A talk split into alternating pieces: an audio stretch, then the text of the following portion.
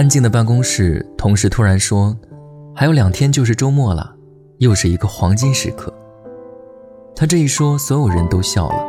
国庆刚过，他这样子好像以后没周末了一样。他接着又说：“这个周末，我男朋友要从北京来看我。你们这些没有经历过异地的人，不足以谈人生。”这句话瞬间让办公室活跃了起来，有的和他开起了玩笑，有的问他打算去哪玩儿，而单身的则低头继续工作，好像整个世界都和自己无关。异地恋。其实好比爱情里的苦咖啡，有香醇也有苦涩。香醇的是，它能让彼此之间产生距离感，保持那份绵长的思念；而苦涩的，则是日复一日触碰不及的梦萦魂牵。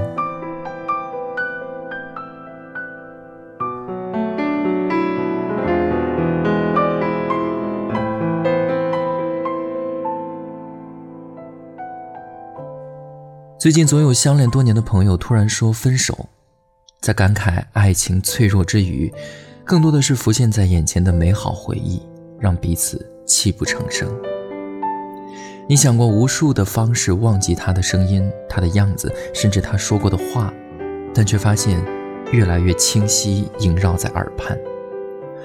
爱情里可怕的不是距离，而是熬过了异地，终究不能白首。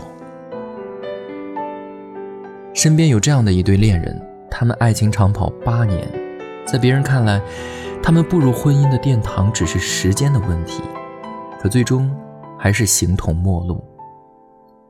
他们是彼此的初恋，从高中到大学，男孩一直宠着女孩，女孩对男孩也是一往情深。即便是异地，即便是两个不同的城市，即便男孩和女孩之间相隔几百公里的距离。那时候没有高速，从毕节到贵阳都是坑坑洼洼的公路，加上几个小时的车程，总会让人身心疲倦。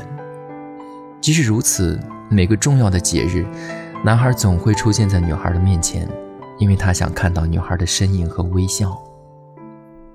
大学毕业后，男孩为了陪伴女孩，他选择了来到贵阳机场工作，为的也只是能靠近她一点。哪怕只是能陪他走过这座城市的某条街、某个角落，或者是女孩想去的地方，即使在冬天的黄昏里，也能看到女孩挽着男孩的手走过大街小巷。也许是为了喝希望先生的奶茶，也许是给女孩买喜欢的手套。他们的爱情简单而幸福，一度让很多人羡慕。后来很长一段时间里。男孩想喝奶茶，他总会去希望先生的店。他说，那是他和女孩经常去的地方，说不好还能见到。怀旧的人都试着以这样的方式寻觅昔日的痕迹，但回忆的碎片始终拼凑不了属于你们的曾经。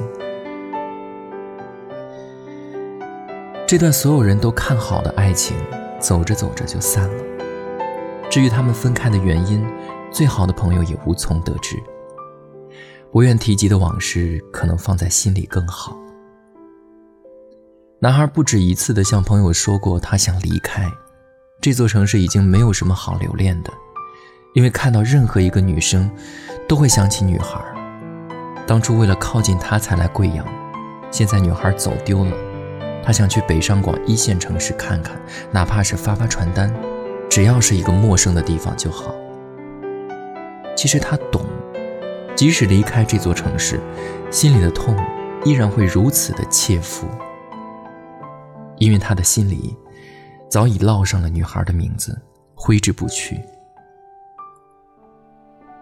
他喜欢从朋友那里打听关于女孩的一切，比如她离开贵阳了没有？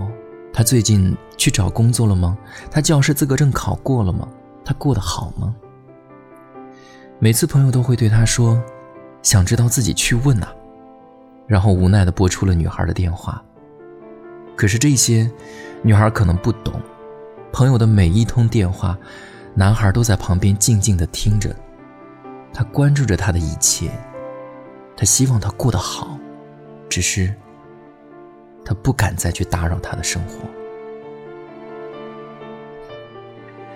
感情的世界甚是奇妙，隔着屏幕的话语更是言不由衷。一个以为不会走，一个以为会挽留，最终谁都开不了口。这世上没有忘情水，八年的感情怎能说忘就忘呢？熬过了漫长的等待，终究还是分开，彼此的故事已成过往，所有付诸东流。并不是已经过了谈情说爱的年龄，只是你看不清楚他离去的背影，而他刚好忘了你来时的模样。漫漫长路没有尽头，有人携手走到终点，也有人会选择另一段旅途。坚持下来，你该庆幸他陪你走过的时光；走到分叉点，你也要感谢回忆里他来过。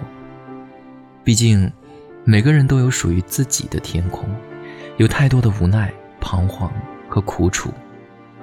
感情的漩涡里，总以为留下的人会承受太多，但没有谁会好多少。离开的那个人转身的瞬间，你看不清楚他的身影，好比你看不到他心里的痛。所以分开的时候，没必要去明辨是非对错。也许有一天。时间会把一切淡忘，愿你能推开忧愁，笑看过往。徘徊彷徨路前，回望这一段，你吻过我的脸，曾是百千遍，没去想，终有一天，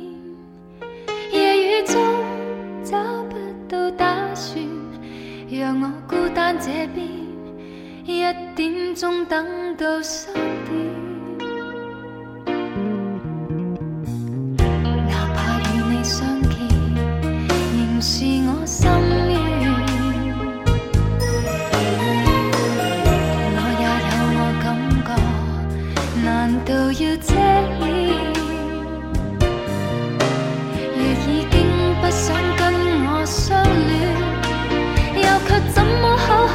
assim